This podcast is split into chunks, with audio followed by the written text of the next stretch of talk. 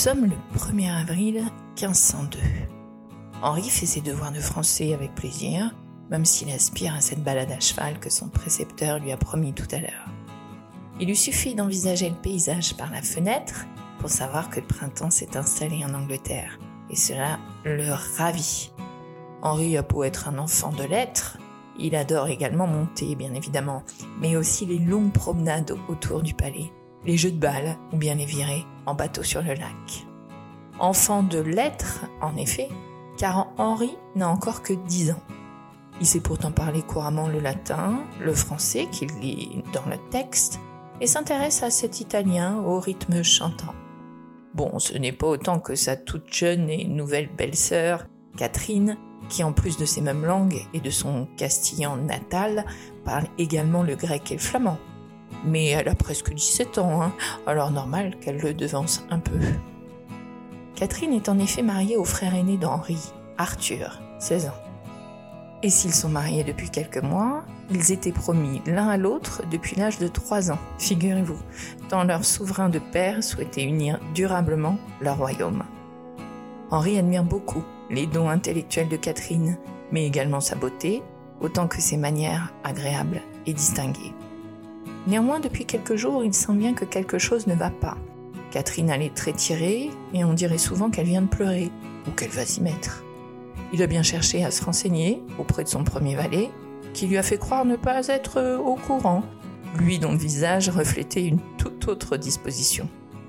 Henri s'en est finalement également ouvert à son précepteur, qui a choisi cette occasion pour lui faire une leçon de morale sur le fait que ce genre de sujet était indigne de lui. Indigne de lui peut-être, mais il s'inquiète tout de même. Il demanderait bien à Arthur, mais celui-ci garde le lit lui qui est souffrant de nature, et il a cette fois été interdit à Henri de déranger son frère. Quant à poser la question à ses parents, Henri sait bien que c'est une idée totalement saugrenue. L'un le foudroierait du regard quand l'autre lèverait les yeux au ciel. Henri a fini ses devoirs de français et se réjouit de sortir enfin du palais. Son valet lui fait revêtir sa tenue d'équitation et l'accompagne jusqu'à son cheval. Un palefrenier les attend en effet, comme d'habitude, à l'une des sorties du château. Il tient en main les rênes de deux magnifiques bêtes, celle d'Henri et celle que lui-même montera pour accompagner son petit maître. Henri déteste qu'on le traite encore comme un enfant et préférerait de loin monter seul, mais il doit reconnaître que ce palefrenier-là sait bien se faire oublier. Rien n'entame donc le plaisir qui est le sien alors qu'il grimpe sur Tonnerre, le cheval qu'il a eu pour ses dix ans. La balade est divine, bien que courte.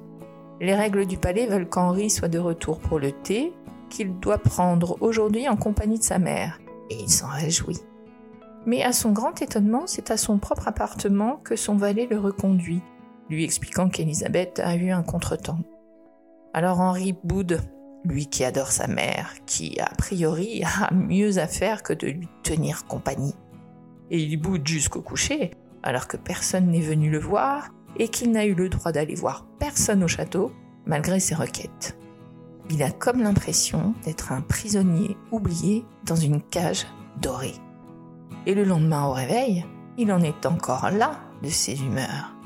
Sauf que la nuit ne lui a pas porté conseil, soit, mais elle vient de bouleverser sa vie. Arthur est mort et Henri devient ainsi l'héritier du royaume d'Angleterre. Il s'explique mieux la défection de sa mère, tout comme la fragilité récente de Catherine, la belle Catherine, veuve après cinq mois de mariage. Henri VII, le père d'Henri, est consterné, non seulement par la mort d'Arthur, bien évidemment, il est aussi père, bien sûr, mais en roi, il réalise que l'alliance avec l'Espagne est de nouveau fragilisée. Henri fils ne peut pas encore se marier à 10 ans, mais Catherine ne pourrait-elle pas attendre qu'il soit plus âgé? C'est bien ainsi que les choses sont décidées. Les lois religieuses interdisent le mariage entre membres de la même famille, ce qu'Henri et Catherine sont malgré tout puisqu'ils sont beaux-frères et belles-sœurs. Et une dispense papale est donc demandée par Henri VII et l'ambassadeur espagnol. Le pape Jules II accorde la dispense, mais le jeune âge d'Henri empêche bien évidemment toute cohabitation. La mort d'Isabelle Ier, la catholique, en 1504, et la crise de succession qui suit compliquent la question. Ferdinand d'Aragon, le père de Catherine, préfère que celle-ci reste en Angleterre, mais les relations entre Henri VII et Ferdinand se détériorent et la perspective d'un mariage semble s'éloigner. Catherine vit relativement recluse et elle est nommée ambassadeur par son père pour lui permettre de rester indéfiniment en Angleterre. Seulement quand Henri VII décède en 1509, alors qu'Henri n'a pas tout à fait 18 ans, ce dernier prend la relève, bien évidemment, et devient Henri VIII. L'une de ses premières décisions concerne Catherine, qu'il n'a pas oublié. Il souhaite l'épouser. Et il le fait. Le 23 juin 1509, les voilà tous les deux couronnés, roi et reine d'Angleterre. Jusque-là, la papauté n'a rien à reprocher à Henri VIII. Il est d'ailleurs particulièrement apprécié par Rome en raison de son soutien sans faille.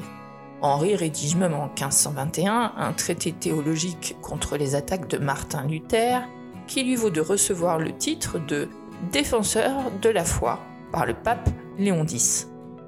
Sauf que hum, Catherine enchaîne les fausses couches, n'arrive pas à donner cet héritier mâle que le patriarcat affectionne tant, et qu'Henri fait comme tous ses pères, il va voir ailleurs. Oh, il ne va pas voir très loin d'ailleurs, l'aéropage consistant sa cour étant bien suffisant. Il y a des rencontres d'une nuit et puis celles qui durent. En 1519, il a même reconnu un enfant, Henry Fitzroy, né de ses amours, avec sa maîtresse, Elisabeth Blount. Mais Henri s'intéresse un moment à une certaine Marie Boleyn, dame de compagnie de Catherine, qui lui rend bien son intérêt, puis se rapproche de la sœur de celle-ci, une certaine Anne, qui fait également partie des suivantes de Catherine. Anne Boleyn résiste à ses avances et refuse de devenir sa maîtresse comme l'est sa sœur.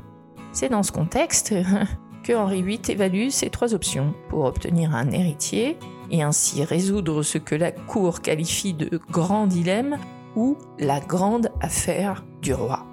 Il peut très bien légitimer Henri Fitzroy, hein, ce qui nécessiterait l'intervention du pape et finalement pourrait être contesté. Ou bien fiancer sa fille Marie le plus vite possible et espérer un petit-fils qui pourrait hériter directement. Mais Marie n'a qu'une dizaine d'années et peut ne produire un héritier qu'après sa mort. Ou bien il peut aussi se séparer d'une façon ou d'une autre de Catherine et épouser une femme capable de lui donner un fils.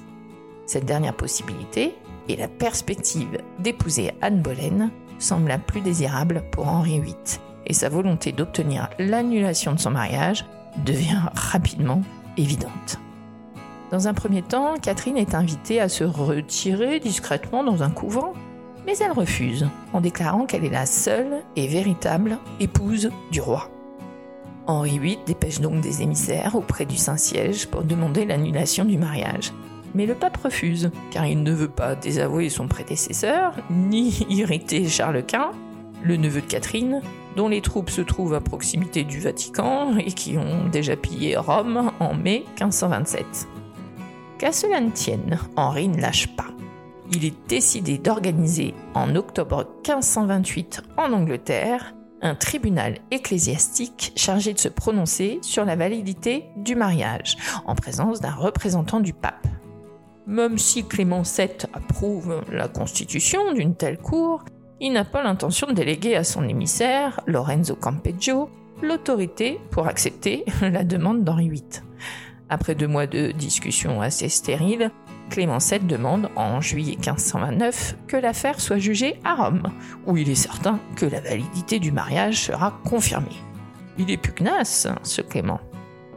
En 1530, il fait part de son refus définitif quant à l'annulation du mariage de Catherine et Henri.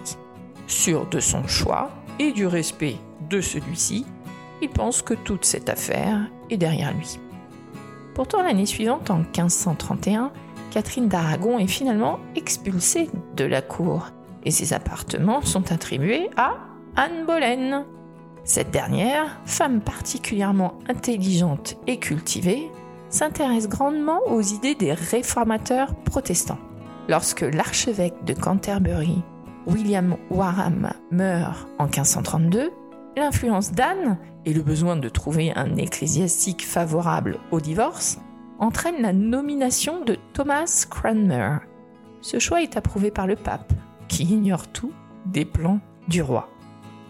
Henri VIII le prend donc de court quand il se proclame alors chef suprême de l'Église et du clergé d'Angleterre et rompt toute relation diplomatique avec Rome. Henri vient de fonder l'Église anglicane. Le divorce royal peut alors être prononcé.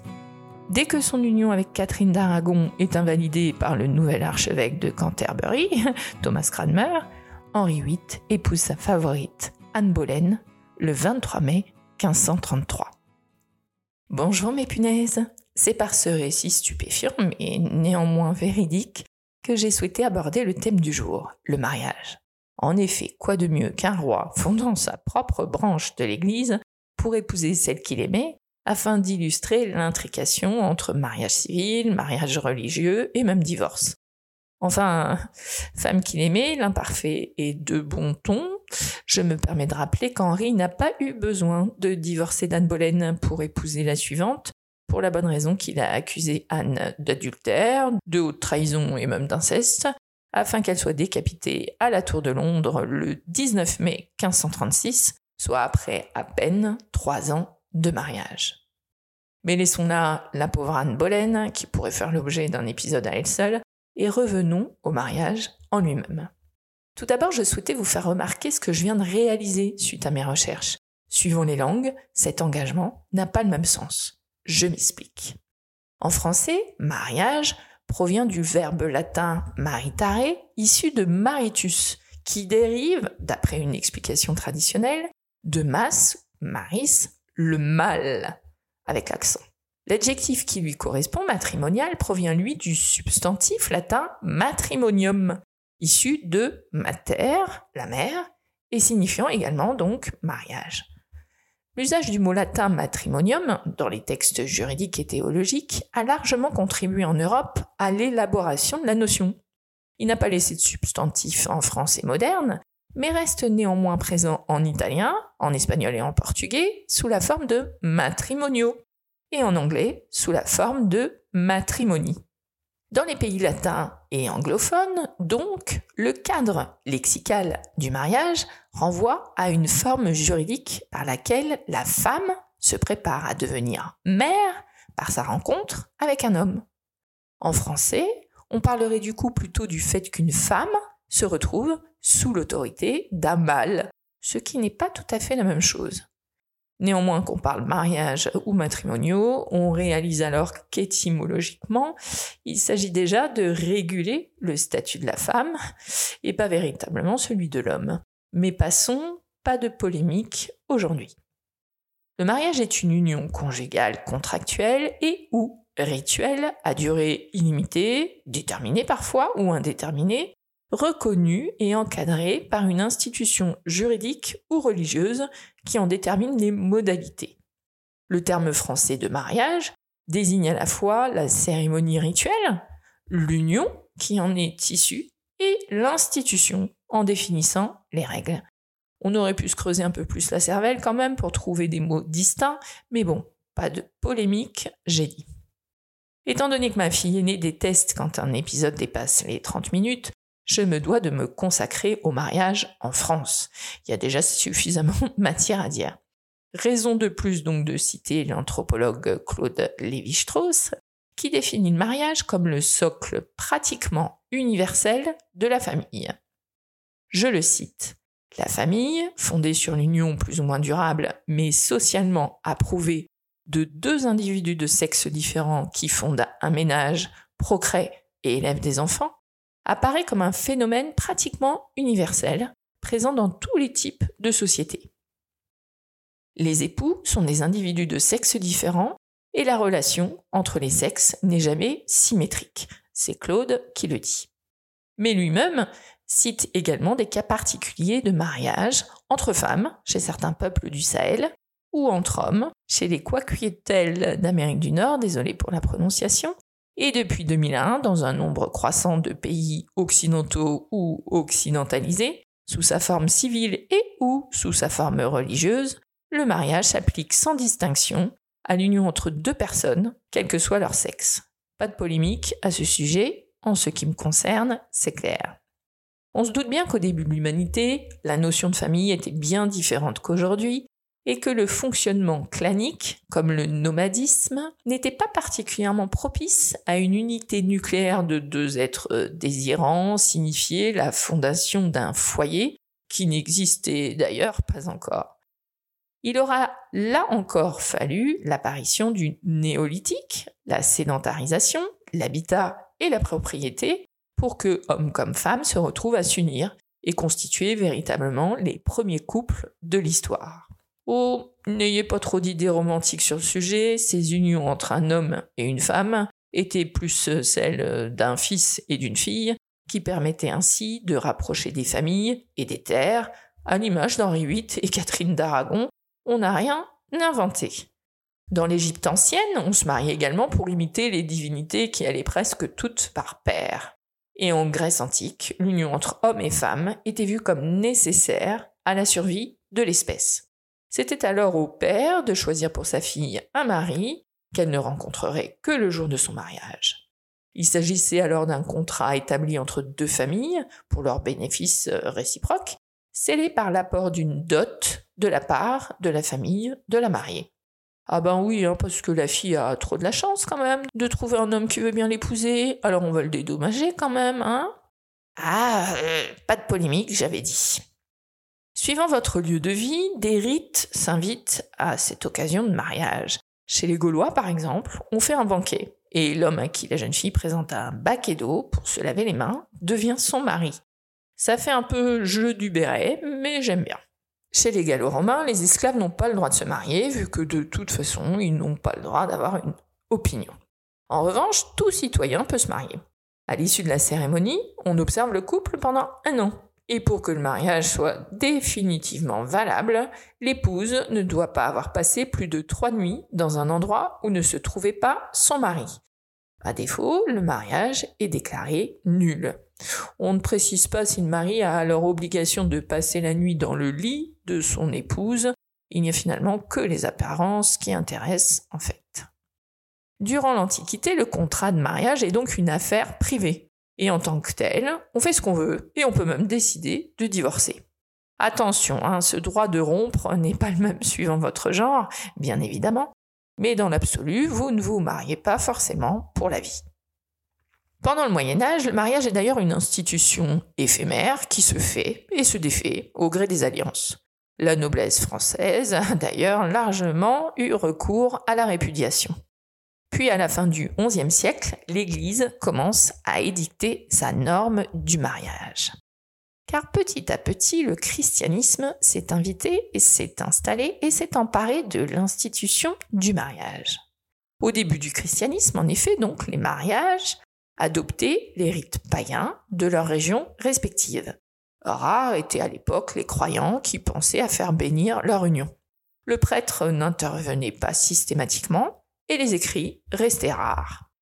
Le pape Lucien III, dans un décret contre les hérétiques en 1184, fait du mariage l'un des grands sacrements, au même titre que le baptême ou encore l'Eucharistie.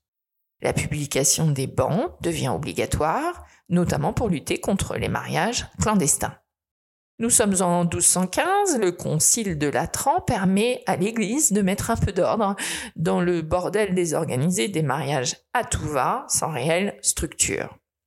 Les prêtres se mettent donc à consigner dans des registres les publications de bans ainsi que les célébrations de mariage, fondation de l'État civil français. Il est également nécessaire d'avoir l'âge requis pour s'unir et que le consentement des époux soit libre, public mutuelle. Ça, c'est plutôt une bonne chose. Ce qui l'est moins par contre, c'est que le mariage est rendu indissoluble. L'Église voyait en effet dans le mariage un projet familial qui devait être mené jusqu'à son terme naturel, c'est-à-dire le décès de l'un des époux. En foi de quoi, elle se montrait tolérante sur les questions sexuelles et pouvait pardonner les écarts de conduite, y compris quand ils venaient de la femme. Ce n'est qu'en 1542, à l'occasion du Concile de Trente, qu'il est établi que l'union devra obligatoirement être célébrée par un curé et en présence de témoins. Le mariage religieux devient alors le seul mariage qui existe, car l'Église catholique est la seule à donner de la valeur et à réglementer l'union. Le Concile de Trente donne également au mariage son aspect sacré. La cohabitation hors mariage est interdite. De ce fait, le concubinage et les enfants illégitimes deviennent plus rares. Le plaisir sexuel devient honteux, il est même mis à l'index et un pape ordonne de recouvrir d'une feuille de vigne les sexes des fresques de la chapelle Sixtine, le chef-d'œuvre de Michel-Ange. Quant au divorce, usité depuis l'époque romaine, il est proprement interdit.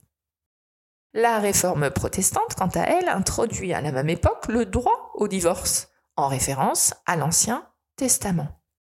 Conséquence inattendue de cette nouvelle liberté protestante, les protestants se montrent plus exigeants vis-à-vis du mariage. Ils en attendent une fidélité absolue et un comportement exemplaire de chacun à l'égard de son conjoint. Si ces impératifs ne sont pas respectés, autant dissoudre l'union, ce qui est toujours déplaisant pour tout le monde, y compris pour Dieu. Donc pour se prémunir contre les tentations coupables, les protestants promeuvent un modèle conjugal extrêmement rigoriste. Austérité des habits, retenue dans les gestes et pudeur des sentiments. Jusqu'à la Révolution française, le seul mariage reconnu est donc le mariage religieux. Les registres paroissiaux sont alors considérés comme la fiche d'état civil de l'époque. Pour les bourgeois et les aristocrates français ou anglais de l'Ancien Régime, s'il est convenable d'aimer la femme ou le mari auquel on a été lié pour toute la vie, il est par contre jugé inconvenant de se marier par amour. Dans les classes populaires et paysannes, il en va différemment. On s'y marie plus volontiers par inclination ou par amour, même si les mariages arrangés demeurent très largement majoritaires. Soucieux de leur bien-être, les paysans français limitent à l'époque le nombre de naissances, en premier lieu par le coitus interruptus, je ne vous fais pas un dessin. L'espacement moyen entre deux naissances passe alors de 18 mois à 30 mois. Les classes populaires limitent aussi leur progéniture en retardant tout simplement l'âge au mariage. À la veille de la Révolution, les filles se marient en moyenne à 26 ans et les garçons à 30. C'est autant de gagner sur leur vie féconde et autant d'enfants en moins. On observe en conséquence, dans les années 1760 en France, une première diminution de l'indice de fécondité, soit le nombre moyen d'enfants par femme. Sous le règne de Louis XVI, les législateurs s'inquiètent de ce que les protestants soient condamnés à vivre dans le péché, faute de pouvoir faire enregistrer leur union par un prêtre catholique. À leur intention, le roi établit donc un mariage civil le 17 novembre 1787. C'est donc l'édit de Versailles, dit édit de tolérance, signé par Louis XVI, qui est à l'origine du transfert des registres de l'état civil du clergé vers l'administration de l'État. C'est le premier coup de canif dans le monopole de l'Église sur l'institution matrimoniale. Le principe du mariage civil fait alors son chemin. Il est inscrit dans la Constitution du 3 septembre 1791. Dès lors que le mariage n'est plus un sacrement, mais un simple contrat civil, le droit au divorce s'impose. Il est voté par l'Assemblée l'année suivante, le jour même de la bataille de Valmy, soit le 20 septembre 1792. En préambule de la loi, on fixe les ambitions de la réforme engagée. La faculté de divorcer résulte de la liberté individuelle, dont un engagement indissoluble serait la perte. C'est là que l'histoire du mariage connaît un changement radical. Le mariage civil devient donc le seul valable devant la loi. Ce dernier doit précéder le mariage religieux, quelle que soit la religion pratiquée. Le non-respect de cette règle devient un délit. Beaucoup de couples en profitent pour casser des unions mal assorties grâce à ce divorce providentiel. L'époque est à la libération des femmes, celle-ci est d'ailleurs aussi perceptible dans la mode. Les robes à corset et les baleines cèdent le pas devant des robes chemises en mousseline qui libèrent le corps et en révèlent les formes. Quand la Révolution prend fin avec le consulat, Napoléon Bonaparte conclut un concordat avec le Saint-Siège. Il rétablit le mariage religieux en sacrement, sans abroger pour autant le mariage civil, qui est un contrat. Aussitôt, des foules de catholiques se pressent dans les églises pour régulariser leur union. Pour conserver la mainmise de l'État sur l'institution, la loi du 8 avril 1802 impose que le mariage civil précède toujours le mariage religieux. Inscrite dans l'article 214 du Code civil, cette clause sera maintenue un siècle plus tard, en dépit de la séparation des églises et de l'État. Suite à la chute de l'Empire napoléonien, le droit au divorce est purement abrogé le 8 mai 1816. Louis XVIII vient en effet de rétablir le catholicisme comme religion d'État. La loi convertit alors en séparation de corps toutes les instances en divorce pendantes devant les tribunaux. En France, le mariage d'inclination revient en vogue sous la Troisième République, à la fin du XIXe siècle. Et pour les mêmes raisons que sous la Révolution, on plaide alors pour le droit au divorce. On y voit la garantie d'union solide fondée sur un attachement sincère et non sur la contrainte. Après plusieurs tentatives, le député Alfred Naquet arrive à faire voter la loi sur le divorce le 27 juillet 1884.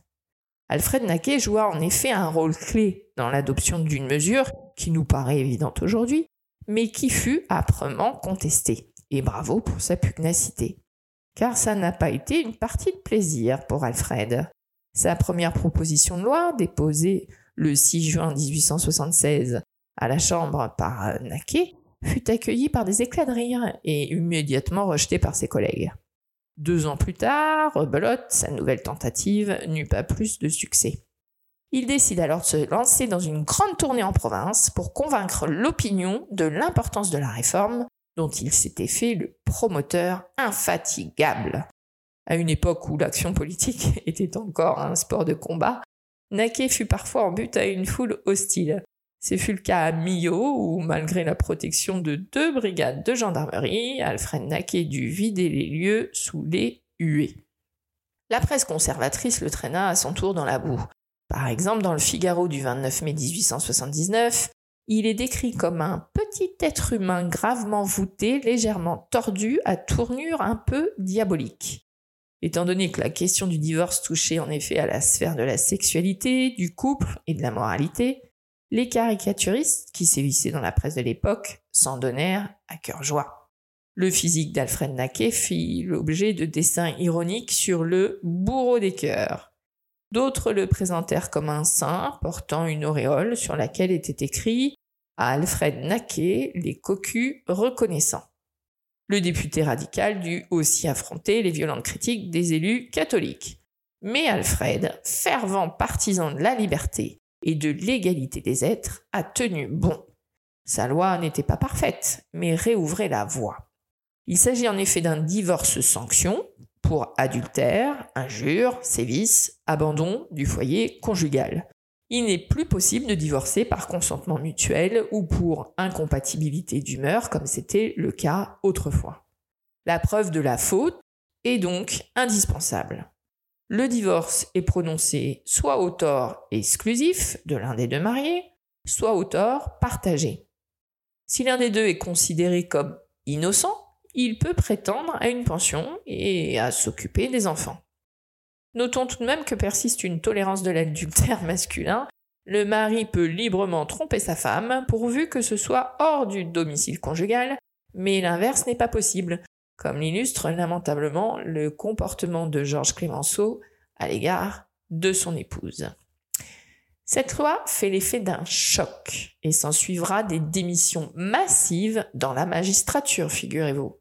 Elle est en effet très libératrice pour la femme, car l'homme a le pouvoir économique et il compte bien le garder. Et pourtant, cette loi va réglementer le divorce pendant presque 100 ans, car les modifications subies entre-temps seront mineures. Au XXe siècle, le mariage d'amour va se substituer petit à petit au mariage de convenance. Cela a à voir avec l'urbanisation, l'industrialisation, le fait que les parents n'aient plus aussi souvent besoin d'unir deux terres, deux fermes, deux influences. Au milieu du XXe siècle disparaît le texte selon lequel le mari doit protection à sa femme et la femme obéissance à son mari. Ceci afin d'aboutir à une reconnaissance de l'égalité entre époux, autant dans leurs rapports respectifs d'ailleurs qu'à l'égard des tiers et vis-à-vis de leurs enfants. En 74, le cap des 20 divorces pour son mariage est enfin franchi. Et il est donc grand temps de penser à un nouveau divorce plus en adéquation avec les mœurs. En 75, la loi du 11 juillet portant réforme du divorce, initiée par Valéry Giscard d'Estaing, constitue une refonte totale de la législation, modifiant les conditions du divorce en substituant à un divorce fondé uniquement sur la faute une pluralité de cas de divorce. Elle poursuit ainsi l'évolution historique vers la liberté de divorcer. Le divorce pour faute est maintenu, le consentement mutuel est réintroduit, et le divorce pour rupture de la vie commune est créé. Est également instaurée la prestation compensatoire, destinée à compenser la disparité créée entre les époux par la séparation. Cette loi crée également le juge aux affaires matrimoniales, qui deviendra par la suite le juge aux affaires familiales.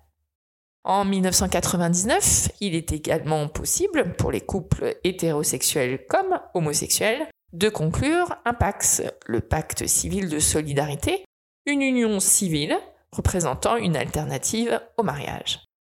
Il s'agit également d'un contrat fait de droits et de devoirs permettant d'organiser la vie commune du couple dans une forme cependant plus souple que celle du mariage.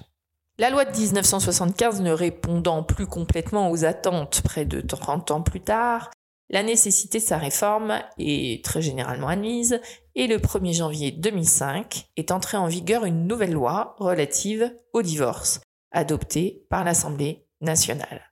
Elle traduit le souci du législateur de simplifier les procédures tout en maintenant leur caractère judiciaire afin d'apaiser aussi les relations entre époux qui recourent au divorce. Et en 2013, la France adopte enfin la loi 2013-404, ouvrant le mariage aux couples de personnes de même sexe. L'Église catholique, quant à elle, continue de célébrer les mariages sans même chercher véritablement à savoir si les mariés sont particulièrement croyants et se soumettront aux règles matrimoniales qu'elle a édictées. On ne peut toujours pas parler de divorce d'un point de vue catholique, mais on peut avoir recours à un procès en nullité.